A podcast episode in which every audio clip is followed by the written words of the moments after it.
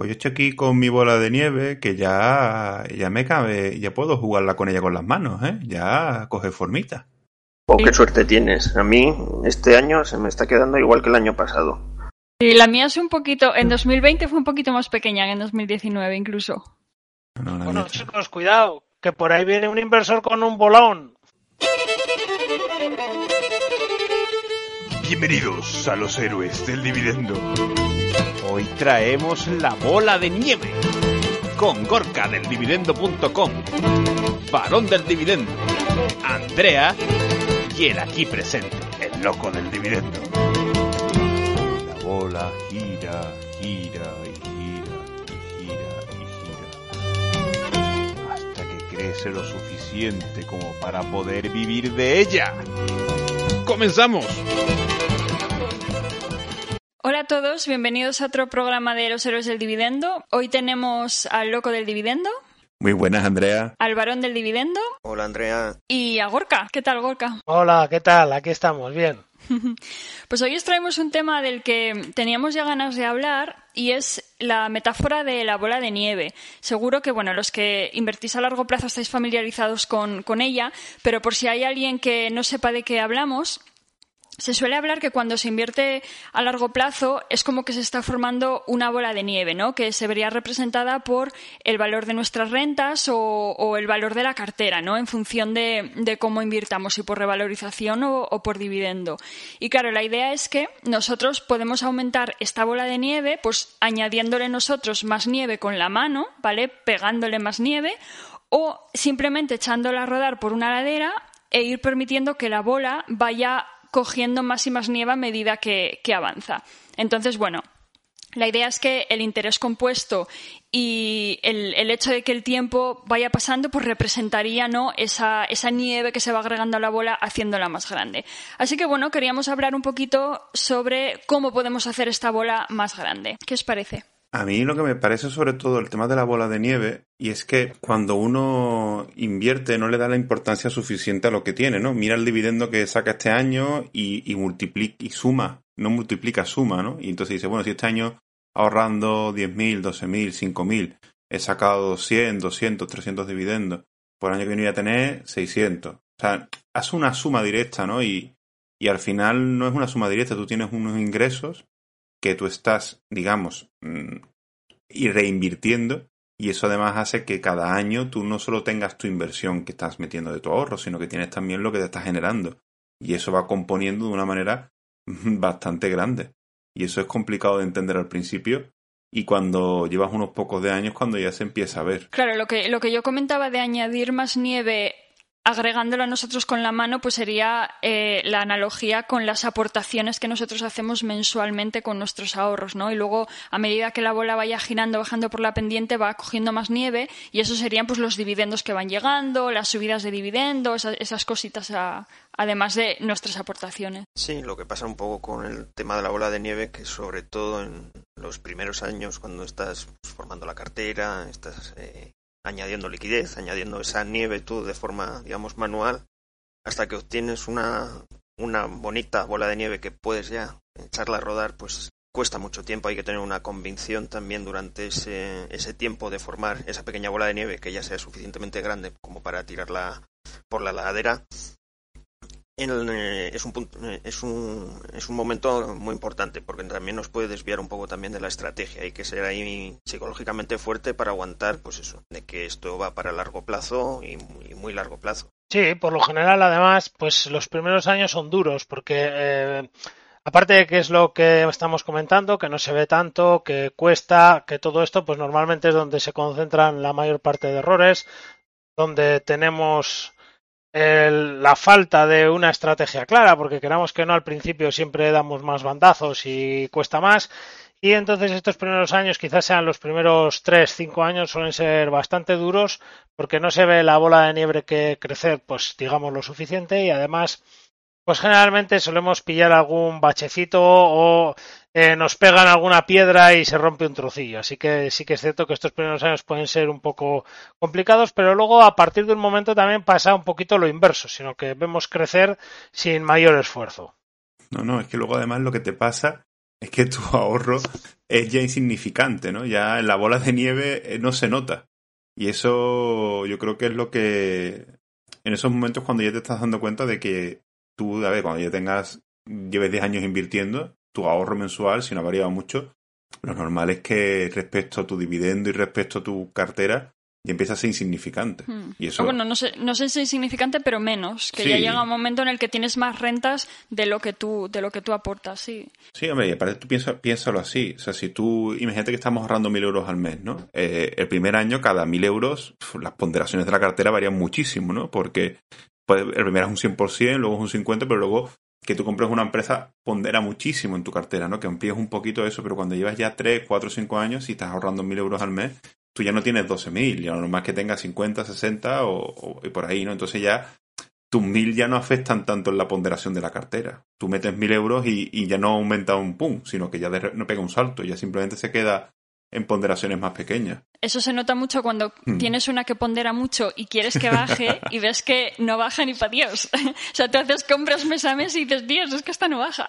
Porque claro, ya es, claro, ya es una inversión de, de, de años, de varias compras, ya es más... Sí, bueno, y sobre todo yo quiero decir al principio que si, a ver, y, y entiendo lo que dice Andrea de que eh, hay que tener cuidado de no hacer muchas compras con una sola empresa y tal, pero hombre, si al principio una empresa os ocupa mucho porcentaje, tampoco os agobiéis, que, que eso también, que eso pasa, ¿no? Que si, si no has Sí, no, invi- claro. hecho una inversión inicial y estás invirtiendo mes a mes, es normal que al principio, los primeros años, pues eso, tengáis ese tipo de cosas.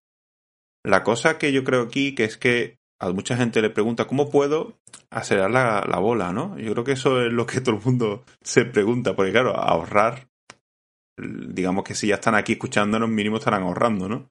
Si han llegado al 49, yo entiendo que ya estarán ahorrando la mayoría de los que nos escuchan.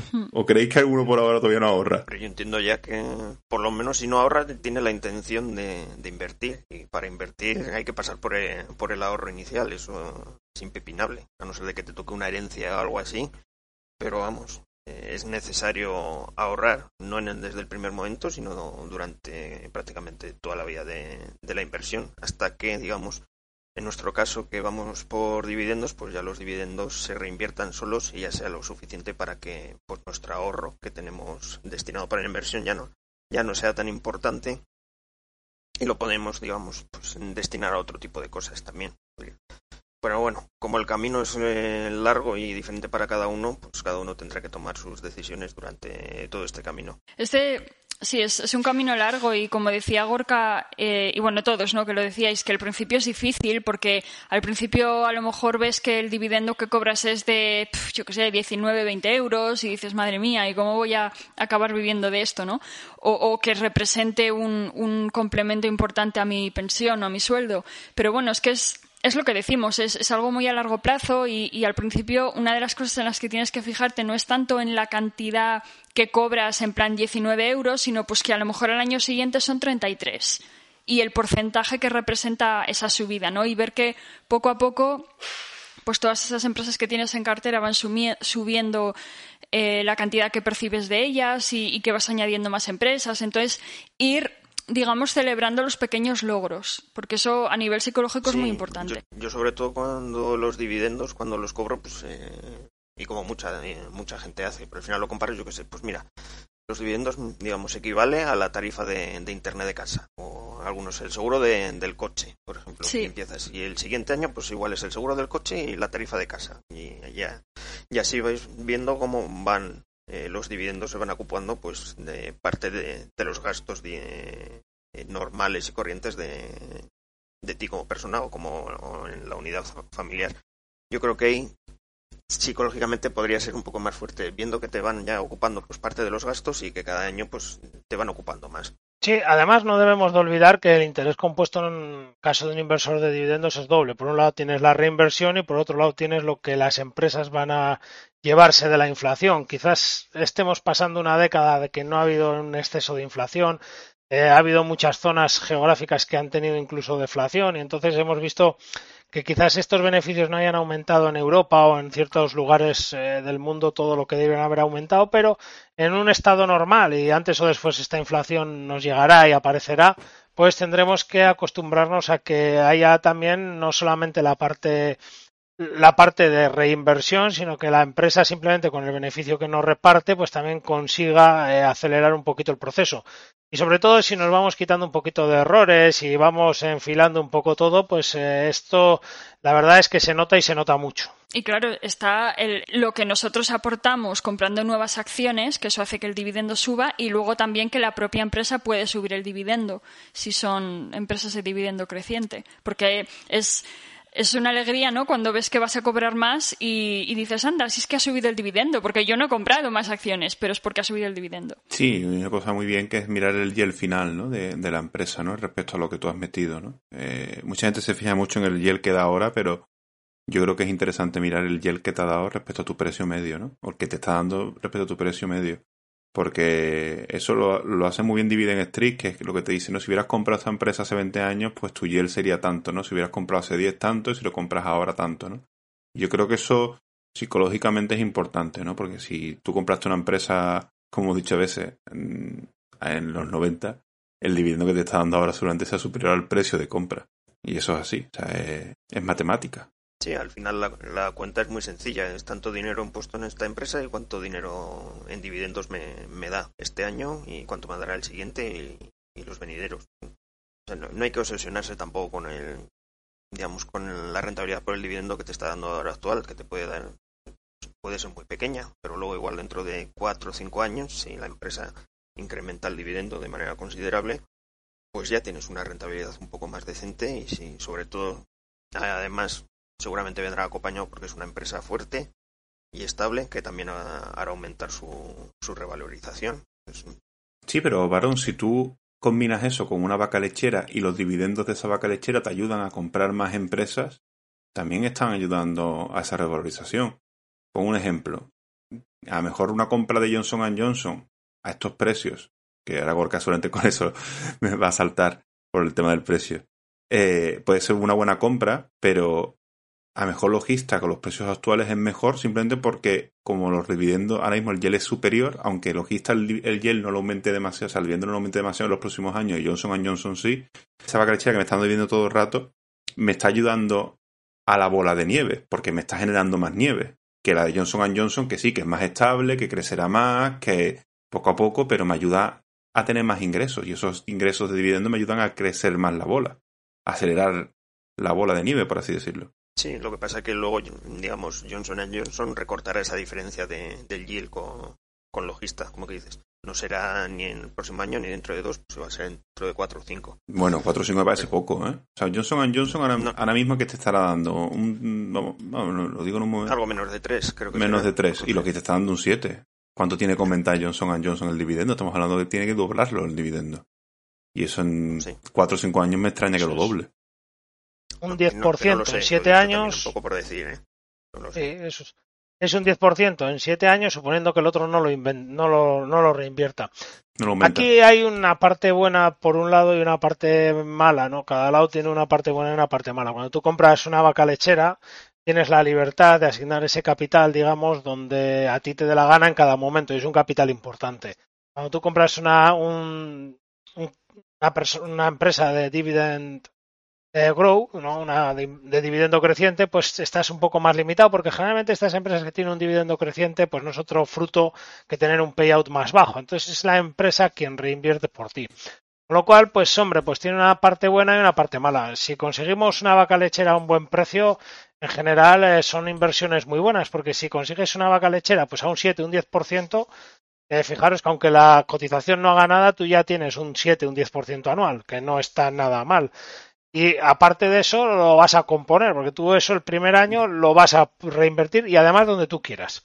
Con lo cual, pues tiene su parte, pero al final, como a mí siempre me gusta decir, pues el precio, el precio es muy importante en este negocio. El precio de compra es eh, muy importante para todo, por temas psicológicos, mm. por temas de rentabilidad y por, por todos los temas. Ya, lo que pasa que una vez que, en este caso, Johnson Johnson o el ejemplo de la, del dividendo creciente supere a la rentabilidad de la vaca lechera, ya eso va a ir hacia arriba. asumiendo que la de la, vaca, la rentabilidad de la vaca lechera, digamos, se queda estática porque no aumentan el, el, dividendo. O sea, una vez que lo supere, ya a partir de ahora esa diferencia se va a ir incrementando, suponiendo que una lo siga haciendo crecer y, sí, la, pero y la otra. Date no. cuenta que estás obviando una cosa que es muy importante y es la asignación de capital de la diferencia de un dividendo a otro durante esos 15 años que pueden suceder, que pueden pasar hasta que eso suceda. Es decir, esos 15 años yo ese capital de esos dividendos, ese diferencial, ¿no? Lo he podido asignar de una forma, pero no lo estoy contando, lo estoy poniendo como si fuese el resto de mi cartera, pero no es cierto. Ese capital yo lo he podido reinvertir en otra empresa y esa empresa me ha doblado o me ha aumentado el dividendo. Entonces es un tema complicado y muy difícil de poner en un Excel porque eh, no sabríamos poner qué eh, retorno sobre, el, sobre ese capital poner. O sea, es que es una cosa que está cargada de incertidumbre y depende muy mucho de la maña, digamos, del inversor y, de la situación. Y bueno, depende de un montón de cosas. Y sobre todo, hay aristócratas que dejan de serlo y normalmente eso viene acompañado de una caída de cotización antes, lo cual eh, alguna nos va a caer también y vamos a tener esa mala experiencia.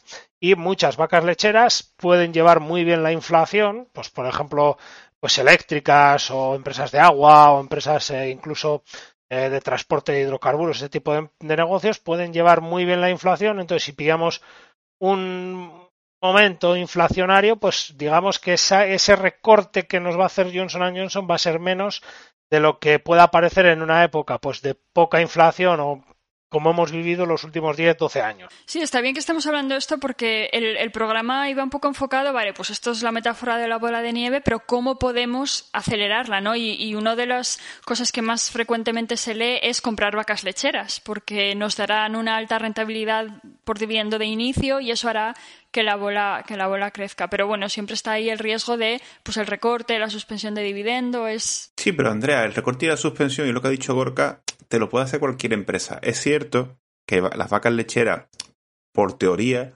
tienen más riesgo que una de creciente pero luego en la práctica habrá vacas lecheras que tengan menos riesgo que dividendos crecientes. Y ahí está ya la, la maña, que es lo que dice Gorka, del, del, inversor, ¿no? Del análisis fundamental que tú hagas, del análisis macro que tú hagas, porque tú puedes invertir en una vaca lechera, pero si no haces un buen análisis macro, aunque las cuentas sean buenas, si no ves lo que hay alrededor de la empresa, lo, el país en el que está, el sector en el que está, el negocio como está, te puede ir mal, ¿no? Y... Claro, la cosa es qué, qué probabilidad tienes de acertar con una vaca lechera o con una de dividendo mm. creciente. Yo tengo de las dos, ¿eh? O sea, para mí lo ideal es un mix, no es que estés solo con los de dividendo creciente. Pero... Yo creo que, que, pasamos el inversor por varias fases, ¿no? Y sobre todo yo al menos lo he vivido. La etapa en la que solo quieres vacas lecheras porque te pierde el hiel. La etapa en la que te pierde el dividendo creciente, porque a lo mejor has tenido alguna vaca lechera que es, como dice Gorka, la vaca tullida, que me gusta mucho esa, esa metáfora.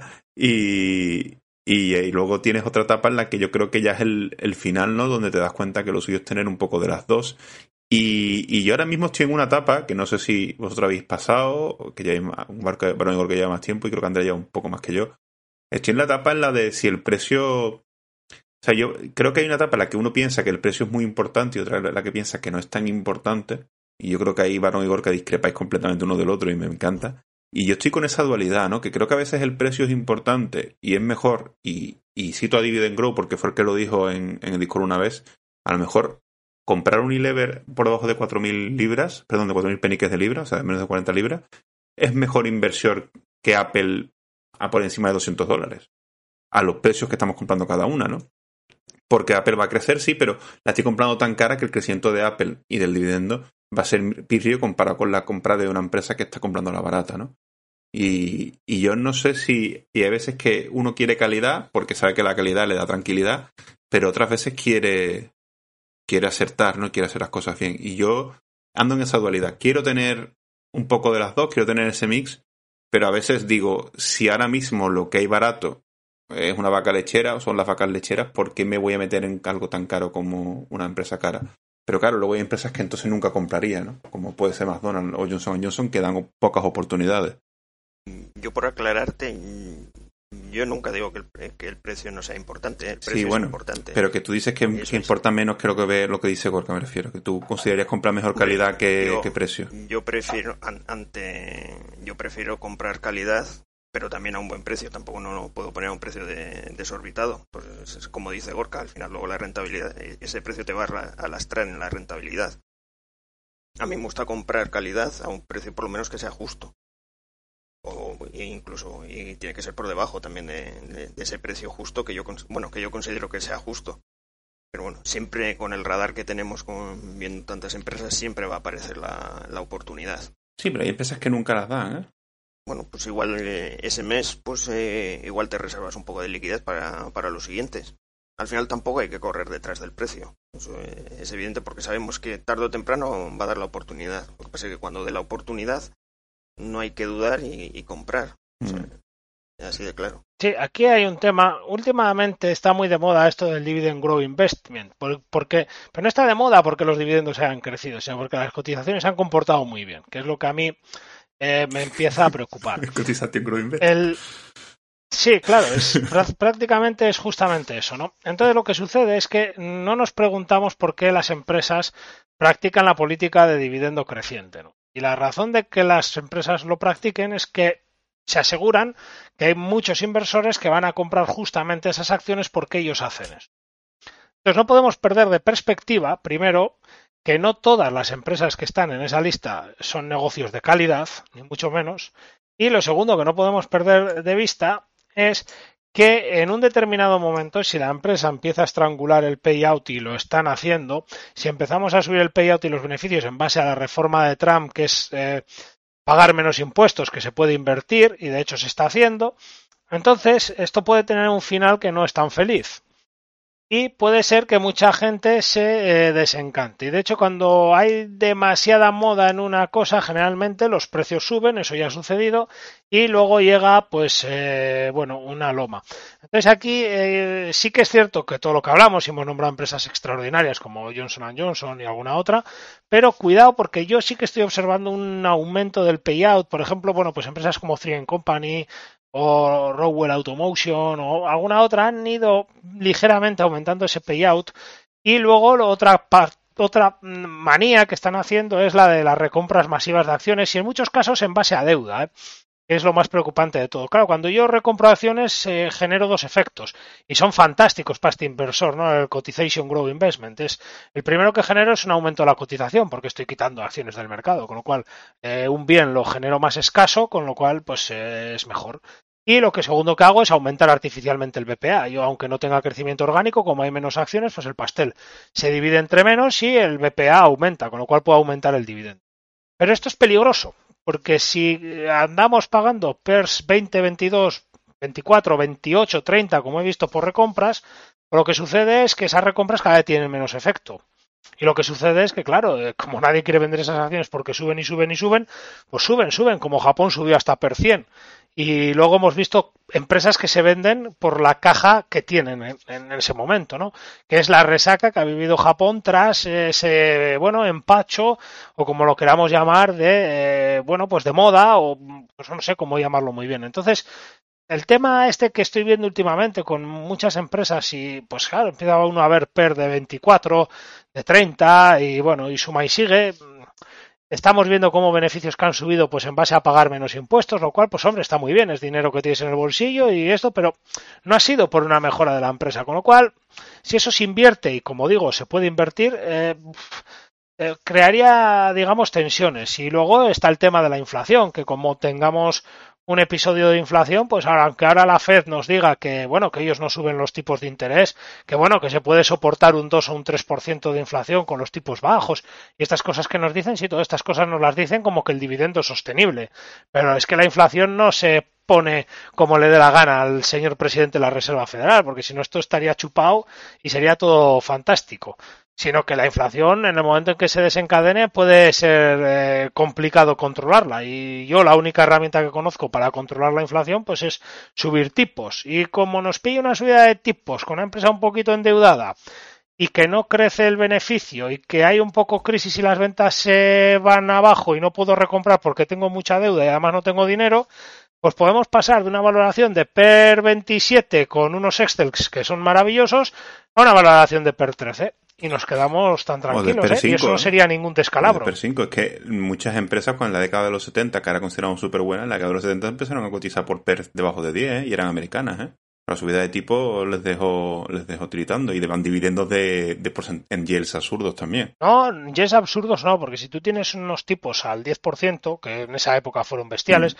pero con que tengas un tipo al, al 6%, el bono a 10 años te estaba pagando un 8, por ponerte un ejemplo, mm. o, o, un 6, entonces, tú no tienes ninguna razón de invertir en un dividend grow al 2%, porque para eso te compras un bono a 10 años. Y lo, y lo que pasó es que las acciones bajaron muchísimo y empezaron a dar a esas empresas un, 10, un 8, un 10. En el momento en el que la renta fija te da eso, que vas a andar reinvirtiendo en renta variable. No. Entonces, al final, ¿sabes lo que, lo que dice Orca es verdad? Las cotizaciones los investos se morirían. Lo que pasa que es cierto que nosotros, como vamos a dividendo y lo pensamos vender, pues esas empresas se pondrían baratas y lo que haríamos es comprar las baratas. Lo que pasa que nos puede pillar una década así, ¿eh? Eso ya ha pasado en la historia. Sí, pero aquí hay un tema que antes no ha sucedido. Y es que eh, el estrés de dividendo que tienen las empresas ahora en muchos casos no es el que tenían en los 70.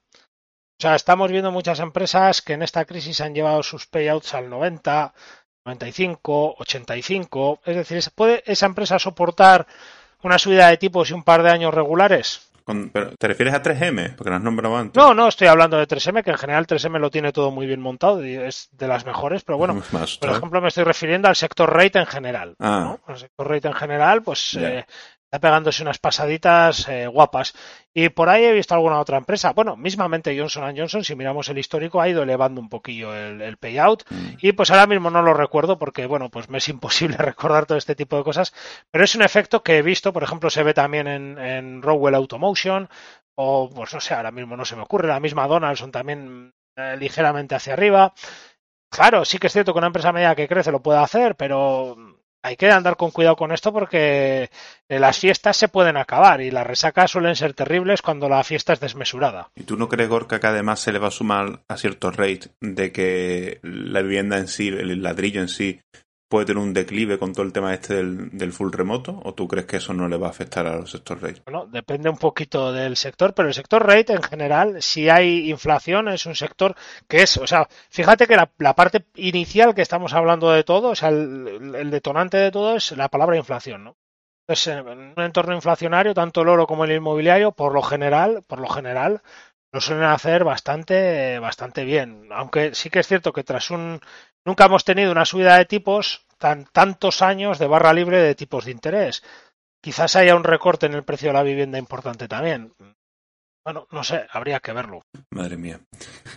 Volviendo a, un poco al, tema de, la bola de nieve, ¿no? Hemos comentado que se podría aumentar o, acelerar ¿no? el crecimiento de su tamaño comprando empresas que den una buena rentabilidad por dividendo de inicio. ¿Qué otras maneras creéis que hay de hacer crecer la bola de nieve? Cuota de la hipoteca pequeña. Yo lo quería sacar ya el tema. no porque se quedó pendiente en el último programa y yo, y yo sé que la, que la gente lo va a comentar y, quería sacarlo. Yo creo, y lo, saco ya, aprovecho, creo que si tú quieres realmente acelerar la bola de nieve, tienes que tener un sistema de vida ahorrativo. Y creo que la gente se obsesiona mucho con quitarse la deuda de la hipoteca y, creo que, como dijo bien Gorka el otro día, la hipoteca es una deuda mala. Eh, que a la mínima que dejes de pagar pasa cualquier cosa. Yo creo que le podría que ponerla a cuanto más años mejor, con una cuota lo más pequeña posible, para que tus ingresos mensuales, incluso, y, os voy a poner un caso, creo que es mejor una hipoteca a 50 años de 200 euros que una a 10 de 800. Y me diréis, no, hombre, pero es que a la larga pagas más con la de 50. Y digo, sí, pero seguramente los 200 euros en el peor de los casos los voy a poder pagar siempre. Y los de 800 seguramente no. Hay situaciones en las que no lo voy a poder si pagar. Tienes, si tienes una subida de tipos del 1 al 10, me vas a contar lo que pagas. Bueno, y eso es otra. Yo tendría siempre renta con tipo fijo. La renta. A tipo fijo no hay 50 años. Lo máximo que se está dando es 15, 20 y ahora porque están zumbados, pero no se debiera dar. O sea, dar una hipoteca, el, el, riesgo que está cogiendo un banco al dar una hipoteca a 20 años a un tipo menor al 3,5 es, es bestial. O sea, yo creo que no aprendieron nada de Lehman Brothers y siguen sin enterarse. O sea, es el riesgo que están cogiendo es Yo he visto, yo he visto de 30, ¿eh? Con tipo fijo, ¿eh, Gorka? Yo creo que aquí el tipo fijo, bueno, aparte de ser en general más alto el tipo de interés que el variable, creo que es 1, 3 y 5 años lo que te lo dan. Y luego En Irlanda, ¿no? Y luego se revisa, sí. Bueno, pues te toca tipo variable, no te queda otra.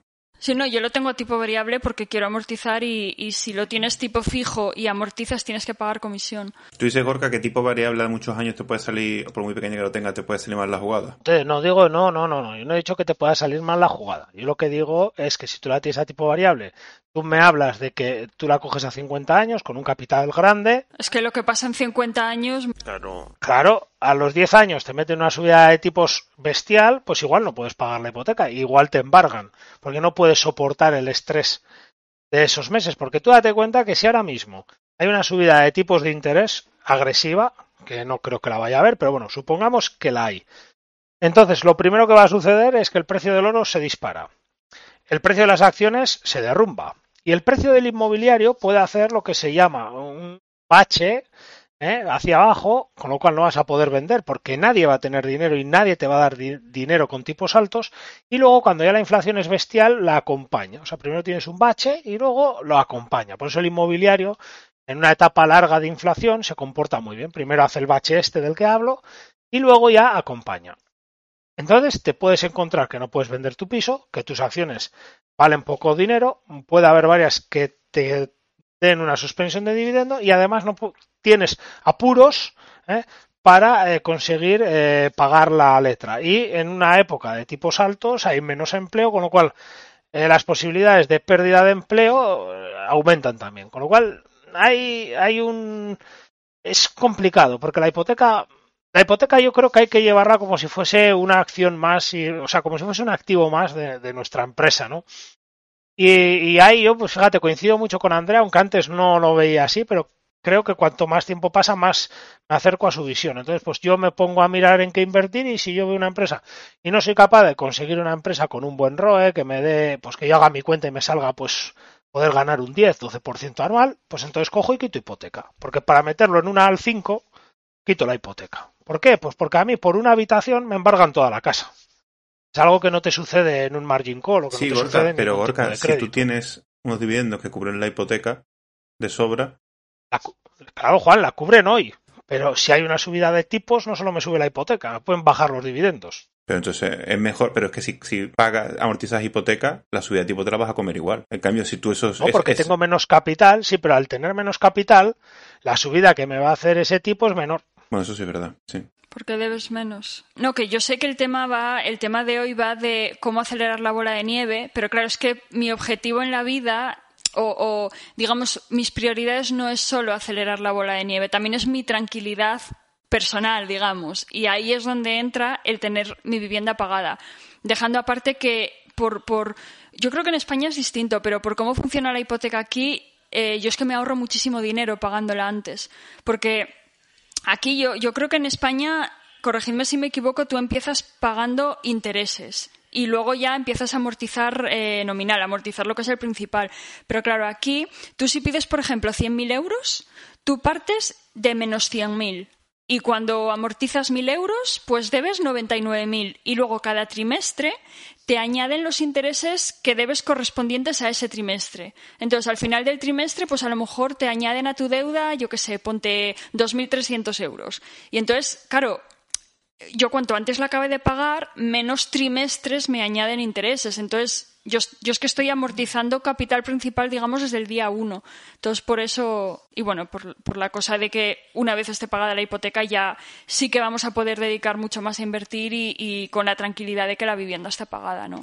Pero bueno, eso entiendo que son preferencias personales y prioridades personales, no sé.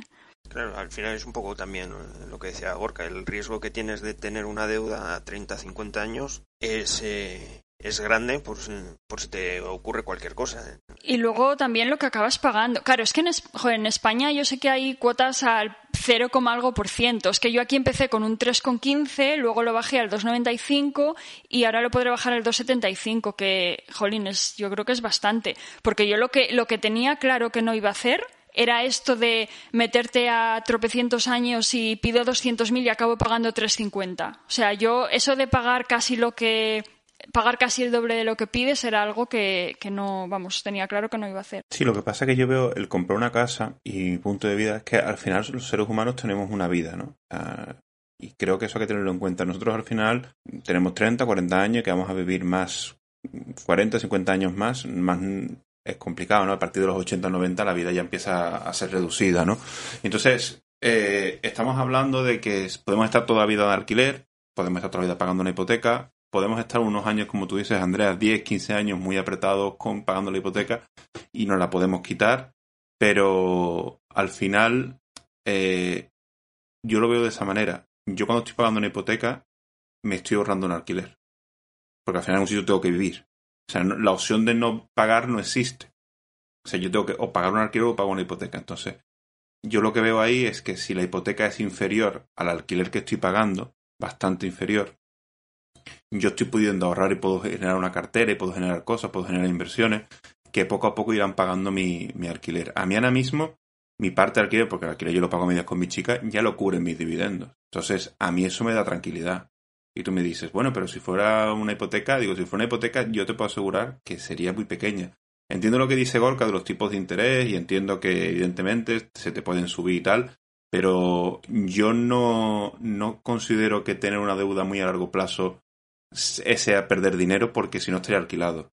O sea, al final, yo lo que he visto, al menos lo he visto en mi entorno, gente que se ha puesto hipotecas muy grandes o hipotecas muy gordas, de mucho dinero, de, de justo, de ir apurado, y estamos 10, 15 años apurados, cuando vienen esos tipos de interés, eso sí que se van a tomar por saco. No, te, no, no, no, Juan, es al revés, porque si tú te pones pocos años, desde el primer año amortizas muchísimo capital y el tipo de interés solo te afecta al capital que debes, lo cual te sube menos. Sí, pero porque cuando a esa gente, a esa gente que les ha pillado, si tú estás pagando una cuota de 800 y, y tú dices, sí, en teoría pagas menos, sí, pero es que si te pilla en mitad de esa hipoteca, tú tienes una hipoteca de 15 años a 800 o 1000 euros, y te pilla el tipo de interés, y de repente no pagas 800, pagas 1000, pagas 2500, tú no llegas ya, ya no puedes. Sí, pero eso es para que para que, yo, solo, yo solo he visto. Claro, es que yo, yo, yo en ningún momento en, en, ningún momento defiendo que tu letra no, no, yo eh, entiendo, sea pero que... poco menos que lo que cobras. O sea, eso, eso está por descontado que no, claro están los dos, los dos extremos. Yo estoy diciendo lo mínimo y otro estoy diciendo lo máximo. Y, y vosotros estáis contando algo intermedio. Pero al final a Pablo hay que tirar. O... Y luego, y luego tú mencionabas antes que la situación de no pagar no, no digamos que no existe y, y claro que existe. O sea, tú una vez que pagas la hipoteca ya está, ya no pagas más. Claro, terminas de pagar la casa, pero que la subida de tipo te puede pillar durante tú te pones una hipoteca de 15 años y, y, es un pueblo pequeño, porque si te vas a Madrid, aunque te le pongas mucha cuota de hipoteca, vas a tener que estar muchos años pagándola. Te vas a un sitio pequeño, pones mucha cuota y demás, te puedes encontrar con que te vengas a subida de tipo en medio, porque si te la pones a 15 años y te pasa dentro de 7, puedes perder la casa igual. Me dicen. Claro, yo por eso la quiero acabar pagar cuanto antes para eh, quitarme estas. No es que sea preocupación, porque no me preocupa, pero. Y luego también está el hecho de que tú, yo no sé allí, pero aquí tú puedes renegociar con el banco. Tú puedes decirle al banco, oye, bájame la letra y aumentame los años. Aquí depende. Si, si se da el caso de que hace falta. O sea, no es que el banco te, no es que el banco te embarga las primeras de cambio. O sea, ellos están dispuestos a, pues, a, oye, a, ver cómo podemos hacer para que tú puedas pagar, tal. Pero a ver, que, que, un poco el cálculo que ha dicho Gorka para que los que nos están escuchando lo entiendan. Eh, porque creo que lo estamos diciendo muy alegremente y no lo estamos diciendo. Si tú tienes, por ejemplo, una hipoteca de 400.000 euros, ¿vale? Y tú te pones un, un tipo de interés alto, perdón, perdón, una cuota alta, evidentemente cuando pasen 15 años tendrás más pagado que si tienes una cuota pequeña. Si tú cuando pasan 15 años lo que tienes quitado es 100.000, el tipo de interés se hará de los 300 que debes. Si has pagado 300.000, el tipo de interés aplicará de los 100.000 que debes. ¿Qué pasa? Que si yo tengo el tres veces más de cuota que cuando he pagado 100.000, aunque el tipo de interés me, me, va a subir menos, como la cuota ya es muy alta, a lo mejor ya me ahoga. En cambio, con una cuota pequeña, habría que verlo, habría que hacer las cuentas, ¿eh, Gorka? Hombre, claro, tú esto puedes hacer las cuentas, pero al final yo creo que el, a mí el, concepto que me gustaría dejar es que se debe tomar la hipoteca como una asignación de capitales más. Entonces, si tú no puedes invertir ese dinero sacando un retorno bueno, pues es un momento que quizás sea interesante volverse agresivo con la eh, eliminación de hipoteca. Además, la hipoteca tiene muchísimas cosas malas. De hecho, yo creo que el 95% de las cosas son malas. Pero tiene unas que son muy buenas. Y es, eh, bueno, que hay que aprovecharlas, ¿no? Y es que tú puedes eh, quitar capital y puedes hacerlo eliminando cuotas o reduciendo la cuota. Pues te da una libertad y te da unas posibilidades que te pueden permitir asignar capitales muy a la medida. Y lo que es más importante, si a ti te pasa un problema como el que tú comentas, Eh, no es lo mismo ir a un del banco en medio de una crisis con un piso que tú tienes una hipoteca sobre él de 300.000 euros y el piso con la caída que ha habido vale 250, buscar una renegociación que te va a decir que ni de coña, porque ya está ahogado, ya han sonado todas las alarmas, que eh, ir a renegociar con el banco cuando tú tienes un piso que, bueno, valía 400, ahora vale 200, pero tú solamente tienes 160.000 de, de, de pufo, digamos. En ese escenario el banco no va a tener problemas en negociar. Con lo cual, eh, hay más factores que eso, que es lo que le pasa a las empresas, ¿no? Muchas empresas cortan el dividendo, lo reducen porque quieren reducir su deuda para poder financiarse barato en los mercados, porque no es lo mismo ir a financiarte con cinco veces el EBITDA de deuda que ir con una y media. Bueno, el tipo que te ofrecen, el tipo que te dan no es lo mismo. No es lo mismo el bono cuando lo pedía España o Grecia, ¿no? En el año 2012, que parece que nos hemos olvidado, que cuando lo pedía Alemania. Entonces, este riesgo que ve el banco, que bueno, pues en los mercados financieros se llamaría prima de riesgo, ¿no? Y nos calificarían con doble A o triple A, no es lo mismo ir al banco siendo una triple B que siendo una A, una A más, ¿no? O algo de este estilo, que al final es lo que el banco ve. Con lo cual, hay más posibilidades de estas que vemos de hacer el numerito, porque cuando uno se tiene que sentar ahí a negociar, pues bueno, depende de las cosas que hayan, son distintas. Y bueno, como la parte, la única parte buena que yo se me ocurre de una hipoteca, pues es eso, ¿no? Es que puedes eh, generalmente, además, si no es gratuito, es casi gratuito, quitar eh, cuotas o quitar eh, el importe de la sí. cuota, pues te da una libertad para hacer una asignación de capitales que si te lo haces en un papel y con un poquito de, de empeño es sencillo y normalmente vas a acertar bastante bien. Bueno, y puede parecer obvio, pero una parte buena de la hipoteca es que te permite tener una vivienda, quiero decir, que al final es, es, por lo que lo hacemos, ¿no? Yo no hubiera podido comprar este piso a tocateja. Hubiera podido, pues, en bastantes años de, de haber ahorrado. Y hubiera tenido que pagar alquiler entre medias. Entonces, digamos, puedes acceder a un bien que no hubieras podido pagar por ti mismo en un momento dado. También digo una cosa, Andrea. Meterte en una hipoteca, y yo creo que eso hay que mandar el mensaje, es ya si te vas a quedar ahí bastante tiempo o, ya ahí para siempre. ¿Por qué? Porque mucha gente se mete en hipotecas para para un periodo de un sitio donde va hasta un año o dos, no, es que me voy a ahorrar. Y luego la vendo más cara, que eso lo ha hecho mucha gente. ¿eh? A ver, eso, eso, está claro. Yo estoy hablando de, pues bueno, cuando ya quieres estar un tiempo en un, en, o sea, cuando quieres tener una vivienda en un sitio, sea porque te vas a quedar, porque luego la quieres alquilar, por lo que sea. Sí, sí. Pero luego también, hablando de acelerar cosas, que estamos hablando de la hipoteca y de, y de que es una forma de acelerar, ¿no? Tener menos cuota para poder invertir más, quitarte la hipoteca para poder invertir más. Al final hay formas ahí, cada uno tiene su opinión y los que nos estén escuchando pues tendrán la suya. Hablando un poco de hipotecas y de deuda, ¿consideráis que, y lo saco un poco el tema, eh, ¿consideráis que la deuda es una forma de acelerar la bola de nieve o, es, o hay que evitarla? Porque tenemos el, el ejemplo... Que se lo digan a Captur. Claro, es que tenemos el ejemplo de Castur que gracias a la deuda ha acelerado muchísimo la bola de nieve. Pero bueno, hay que ver dónde vive. ¿eh? Sí, sí, sí. Con tarjetas de crédito al 0%, o sea, hay que, hay que ver dónde cada uno vive. Mira, hay una frase que no sé si la oí en Twitter o algún, en algún otro podcast, es que decía que la deuda no es ni buena ni mala. La deuda lo que hay que hacer es rentabilizarla. Entonces, si tú tienes una deuda que tienes que pagar unos intereses al 2% y lo inviertes en otro tipo de activo, por ejemplo, que te le dé al 3 o al 4, pues bueno, eh, es un buen negocio. El tema es luego, pues si, si luego esa, esa deuda pues te sube el tipo de interés y tu, tu activo no puede subirlo, pues empieza ahí a recortar esa diferencia, entonces ya empieza a coger un tono más, más gris e incluso puede ir a negro. Pero bueno, en principio la deuda no es ni buena ni mala, simplemente hay que saber manejarla y no todo el mundo es capaz de, de manejar una deuda. Es que la deuda, como las empresas, hay que tenerla muy controlada y en cualquier momento lo mismo que exigimos a las empresas, eh, nos debemos exigir a nosotros. Es tan sencillo como eso. Lo mismo que nosotros exigimos a las empresas cuando las miramos, nos tenemos que exigir a nosotros mismos. Pero yo, desde luego, el tema de la deuda para invertir es, es complicado. A mí, eh, lo que ha hecho Capture, hombre, me parece riesgoso. Yo tampoco soy un experto en, el, en la materia inmobiliaria que hay allí y lo que hay allí, pero yo desde luego estar eh, con tantas esas letras de hipoteca y agobiado que si un inquilino no me paga, que si otro no sé qué, no sé, yo a mí me parece eh, realmente realmente riesgoso. Yo no podría dormir con esa deuda. Pero no tiene por qué ser solo pisos, ¿eh? Pero tú imagínate que, nos, que tú pides un préstamo no para un piso, sino para comprar un terreno. y contratas a gente para que lo cultive o para alquilar o lo alquilas para, para o sea, conoces a alguien que lo está, lo está ya cultivando, está ahogado y lo que pides es un préstamo tú para comprárselo y arrendárselo. Al final estás pidiendo un préstamo que tiene un interés para sacarle una rentabilidad que tú consideras que va a ser superior. No tiene por qué ser solo un piso en inversión en bolsa. No, no, pero si al final ese me deja de pagar, pues el problema, la responsabilidad de la deuda lleva a mi firma. Correcto. Pero si, supongamos así, supongamos que tú pides un préstamo que te va a costar, eh, yo qué sé, 40.000 euros y tienes que pagar, y lo pones a muchísimos años y tienes que pagar mejor 500 euros al mes.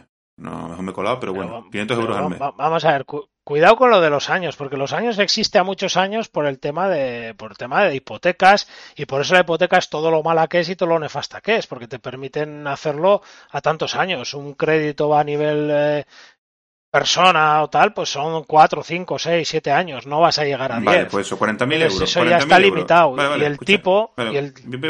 sí, sí, pero es que el tipo no es el mismo que una hipoteca, porque a medida que el activo se degrada, pues entonces el tipo que te piden es muy superior, con lo cual ya no hay que sacarle un 4 un 5, ya te tienes que ir a un 12.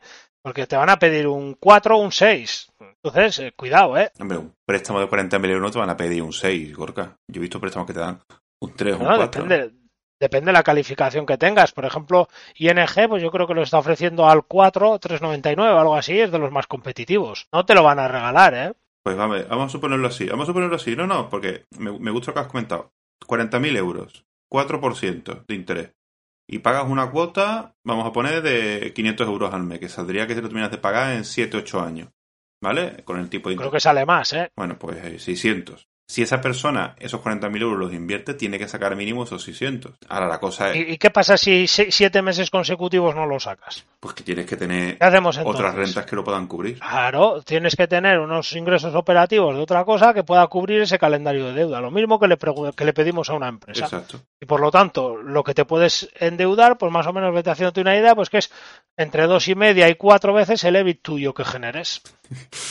Y eso no es mucho, ¿eh? No, no, no. O sea, tú, por ejemplo, si tú tuvieras una inversión, vamos a suponer que tú tienes 150.000 euros en bolsa, ¿vale? Vamos a suponer, teniendo en cuenta así, no, tienes que buscar el beneficio operativo, tienes que buscar el sueldo tuyo, tienes que buscar los dividendos tuyos y lo que saques por el por, por ese bien que tienes alquilado. Entonces todo eso te va a dar un beneficio operativo, ¿eh? te va a dar un beneficio operativo por 150.000 euros, te va a sacar, te puede sacar 10.000 euros. No, menos. Si tú tienes 150.000 euros invertidos y te genera un, un 5% en dividendos, estarías ganando unos 7.500 al año. 7.500, claro. Que son unos 625 al mes. Sí, pero el EBIT, que es el que te va a limitar la máxima deuda que tienes, tú para tener 150.000 euros, pues deberías de tener un EBIT de 50.000. Porque si no, en caso de que haya un problema, vas a tener verdaderos problemas para poder hacer frente al capital. No, pero yo lo, digo, yo lo digo, si tú te metes en un préstamo de 40.000 euros para comprar una tierra, que te está costando una, una 500, 600 euros, y tú, te, tú generas de dividendo esos 500, 600 euros, yo creo que estás cubierto, ¿no? Más o menos, ¿no? También tenemos que tener... Pero es que ese dividendo puede variar, es que ese dividendo te puede dejar de pagar y te deja de pagar siete meses y si no estás cubierto con esto que yo te comento, que son entre dos veces y media y cuatro el EBIT que tú tienes, pues cuando ese te deje de pagar no vas a tener eh, forma de hacer frente a pago de intereses y capital, con lo cual vas a tener un problema y además eso se va a juntar cuando las acciones están baratas, que es cuando debieras de estar comprando a tope.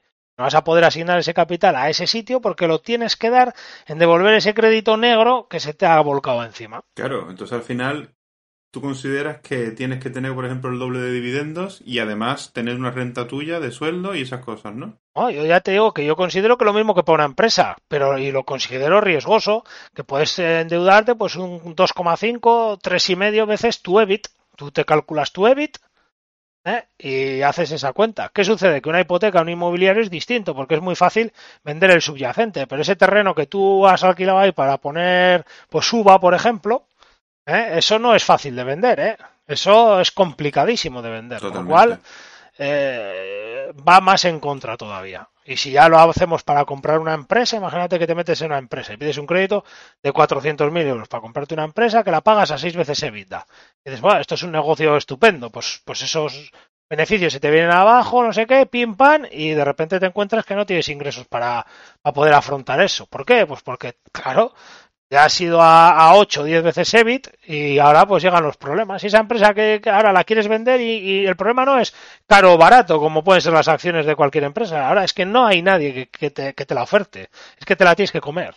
Tienes que seguir pagando empleados, impuestos y demás. Es, yo, es, realmente complicado y el, si, claro, si te mantienes en unos rangos de endeudamiento, como te digo, pues de eh, dos veces EBIT, tres veces y media EBIT, pues bueno, pues eso es manejable. Si tienes una actividad económica, tienes dividendos, tienes alquileres, tienes distintas cosas, estás diversificado, pues entonces eso es asumible. Pero entrar así a pelo con un sueldo que, o sea, un trabajo que no tiene por qué ser fijo del todo, unos dividendos y un alquiler, entrar ahí como un toro, o sea, es riesgoso, ¿eh? A mí me parece bastante riesgoso. Pues, sí, bueno, aquí en España lo hace mucha gente que se meten viviendas con hipoteca, con en segunda y terceras viviendas porque piensa que lo van a alquilar siempre y de repente no lo alquilan y no, y no pueden pagar la hipoteca. Eso les pasa a mucha gente aquí en España. Yo estoy, con, estoy contigo, Gorka, de que la deuda tiene que ser manejable, pero que creo que hay ciertos puntos en los que yo, yo, a ver, yo voy a aclarar una cosa. Yo estoy defendiendo aquí un poco la deuda para ponerme del malo, pero yo no tengo deuda ninguna. o sea que yo no tengo ni hipoteca. ¿eh? Yo soy muy, muy contrario a la deuda a nivel personal porque a mí no me da tranquilidad. Pero, pero creo que, que hay puntos y hay momentos en los que sí se le puede sacar cierta cosa. Lo que pasa que, como estoy comentando, tiene un riesgo. Y al final se ve el personaje como Castur, que lo ha conseguido, pero todos los que se han quedado por el camino no se habla. Y yo conozco unos pocos, por desgracia. Que eso no está en el Twitter comentándolo, claro. Bueno, cuidado porque esto que lo ha conseguido, lo ha conseguido, pero puede venirse un revés. O sea, tú mientras no elimines todas esas deudas y eso esté un poco claro, o sea, Capture se puede quedar sin inquilinos mañana si hay una crisis en esa zona localizada donde tiene todos los inmuebles. Eso es posible.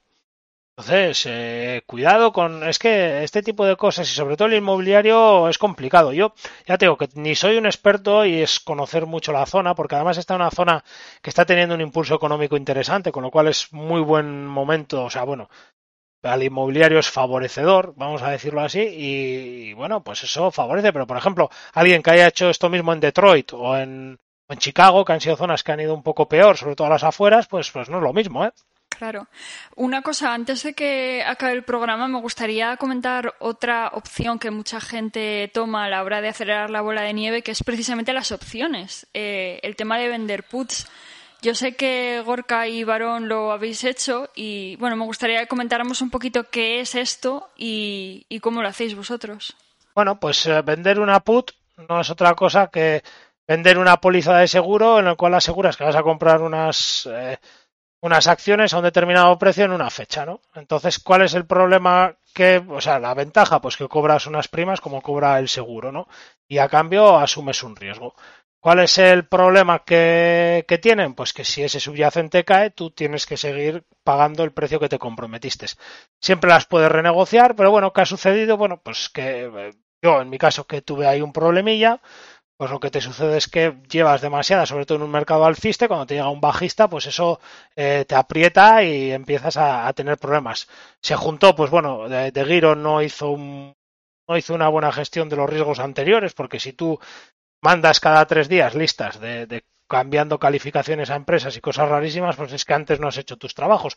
Pero la responsabilidad no es de De Giro, la responsabilidad es de, los que estamos con De Giro de haberlo aceptado y, haberlo puesto, ¿no? Vamos, que en ningún momento es culpa de Giro. Gorga, una cosa, yo te escucho mucho decir eh, cuando vienes bajista vienes mal, pero por explicárselo a la gente, al final es porque te están saltando las, los put y las compras y las, y las cal y demás por debido a la, caída de la cotización, por aclararlo a la gente. Claro, la idea es que, que tú, en, en, este caso, Gorka, lo que diría es, yo a 31 de diciembre, si esta acción baja a este precio, yo te la compro. Entonces, claro, si esa acción efectivamente baja, tú tienes la obligación de comprarla si la otra persona la, quiere vender. Y eso es lo que te pasó, ¿no, Gorka? Por así decirlo. No, no, no. A mí lo que me pasó es que de Giro, bueno, todo empezó, tienes un estrés gordo y entonces eh, lo que sucede es que de Giro empieza a cambiar calificaciones, entonces el margen, que es lo que te califica si si te hacen un margin call o no, que el margin call es em, embargarte acciones para venderlas y comprar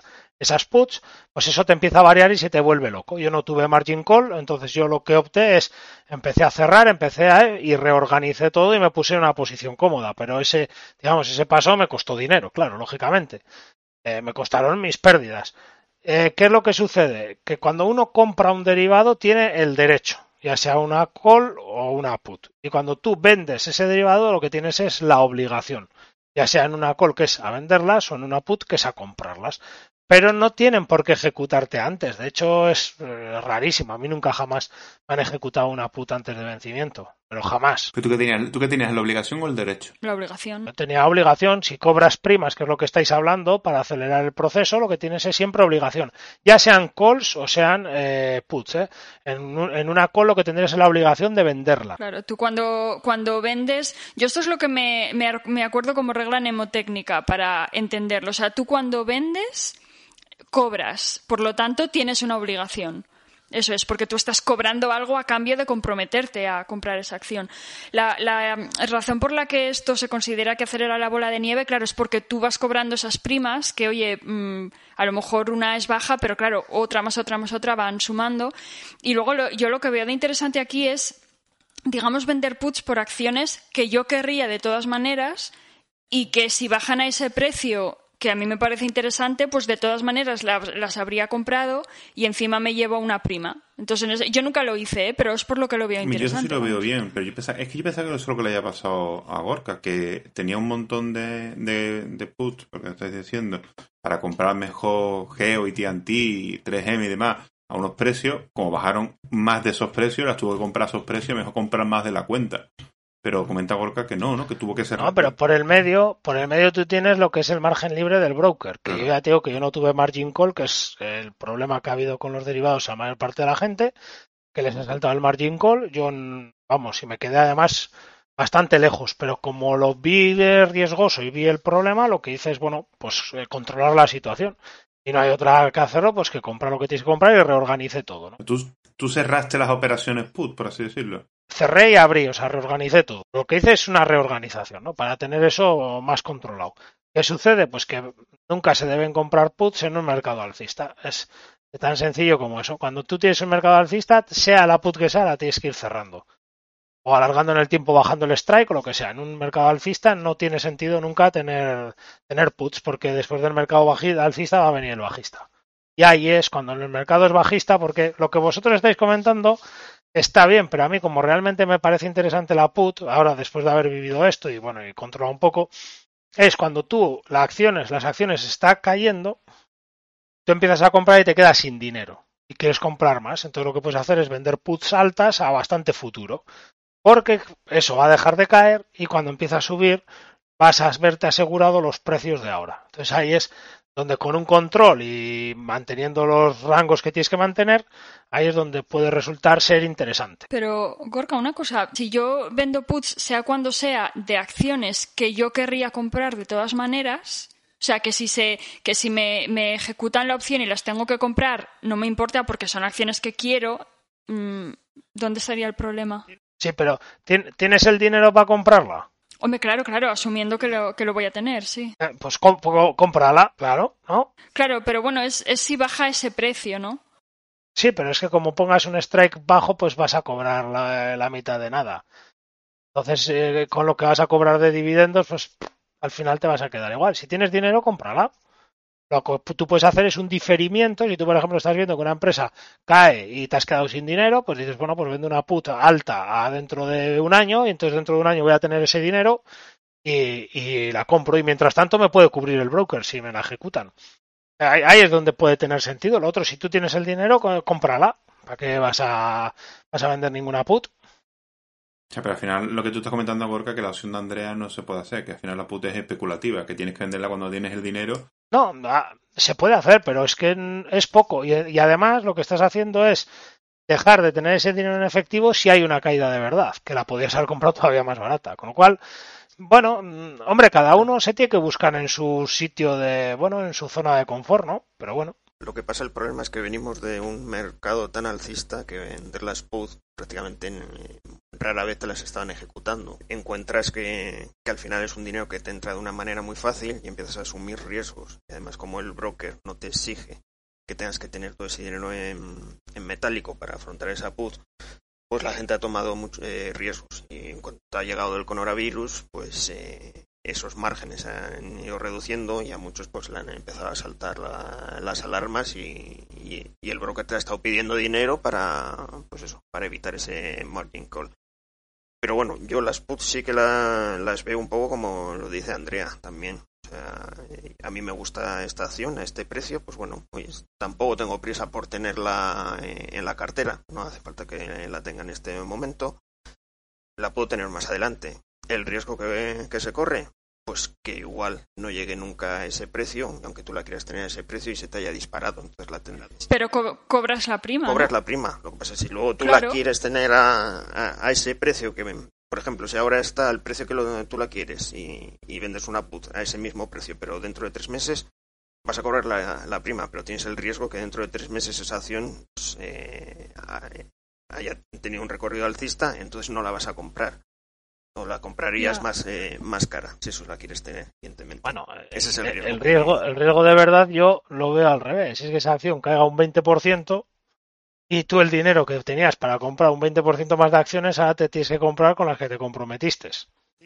Claro, porque la cosa es que si, si yo, por ejemplo, cierro la, vendo la put a 30 y la acción acaba bajando a 15, yo la tengo que, que comprar a 30, ¿no? Porque me he comprometido a ese precio. Ese es el tema, claro. Sí, pero por ejemplo, si tú lo, lo haces con peso y cola, ¿no? Pues peso y cola ahora mismo vale 141 y tú pusieses un, que no sé si se puede, ¿vale? Yo que no he hecho esto nunca. Si tú haces una venta de pups a 130 dólares, si Pexi no se pone a 130, te pagarán la prima y si se pone a 130 o menos, te obligan a comprarla.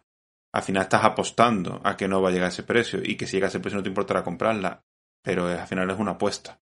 Al final estás especulando con la cotización de una empresa para intentar sacarle un beneficio. Yo no veo mucha diferencia entre tradear, ¿eh? No, la, la, diferencia es total, eh, loco. Si, o sea, es total. Yo a mí me interesa Pepsi, pero no lo veo claro. Digo, bueno, pues me cobro la prima y ya veremos. ¿Que me cae? Pues me la compro. Pero la cuestión es, lo que yo estoy valorando es que hasta qué punto es mejor tener eh, ese dinero en, en cash. Eh, los derivados hay que ser un especialista en estadística, porque las primas que te pagan vienen, en, vienen dadas por la volatilidad. Entonces hay que ir buscando empresas muy volátiles y que te, y que te interesen. Entonces ahí es donde vas a cobrar primas muy altas y eh, si ajustas un poco a unos precios que puedan ser interesantes, ahí es donde realmente vas a obtener un buen retorno. Lo que pasa es que, claro, estás metiéndote en acciones muy volátiles, lo cual, pues bueno, pues hace que esto sea más estresante. O sea, para hacer un, una call o una put de Free and Company, bueno, Free Company como ha sido volátil ni tan mal, pero por ejemplo de un Johnson Johnson pues no te van a pagar la mitad de una mierda. En cambio, si te vas a una put, pues yo que sé, de Bayer, por ejemplo, pues te van a pagar un dinero muy interesante. Entonces ahí sí que te puede ser interesante, porque tú ahora mismo, por ejemplo, te puedes comprar, pues, o sea, puedes coger y decir, pues Bayer ronda a los 55. Bueno, pues yo creo que el precio objetivo es 70. Pues vende una puta un año a 70. Entonces tú te estás cobrando una prima de pues del 70 al 55.15 más la prima de riesgo. ¿Qué sucede? Que si cuando llegue a la fecha, pues Bayer está pues a, a, 71, pues te has quedado toda la pasta. ¿Que está a 50? Pues bueno, pues te ha salido un poco más cara que haberla comprado ahora a 55. Pero como te has cobrado esa prima, que va a ser hermosa, pues entonces, eh, bueno, cubres una parte de, de, de ese diferencial. Y ya te digo que es con empresas así que tú veas claro que que hay un valor objetivo que está distante, pues está interesante. Y luego la otra opción que a mí me parece muy interesante es, pues eso, en medio del coronavirus, pues tú en, en abril te has quedado ya sin dinero y siguen las cotizaciones bajas, ok, pues te puedes vender unas puts y lo que vas a hacer es comprometerte a comprarlas más adelante. Que claro, puede seguir el coronavirus y ponerse la cosa peor, es que eso nunca se sabe, ¿no? Pero vas a tener la opción de comprar esas empresas a esos precios de ese día, pero más adelante. Pues sí. Pero bueno, lo veo un poco especular. y, y, luego, cuidado, hay otra parte que es muy interesante. Por ejemplo, imagínate una, una, empresa controvertida, como puede ser pues el tema de Geo, ¿no?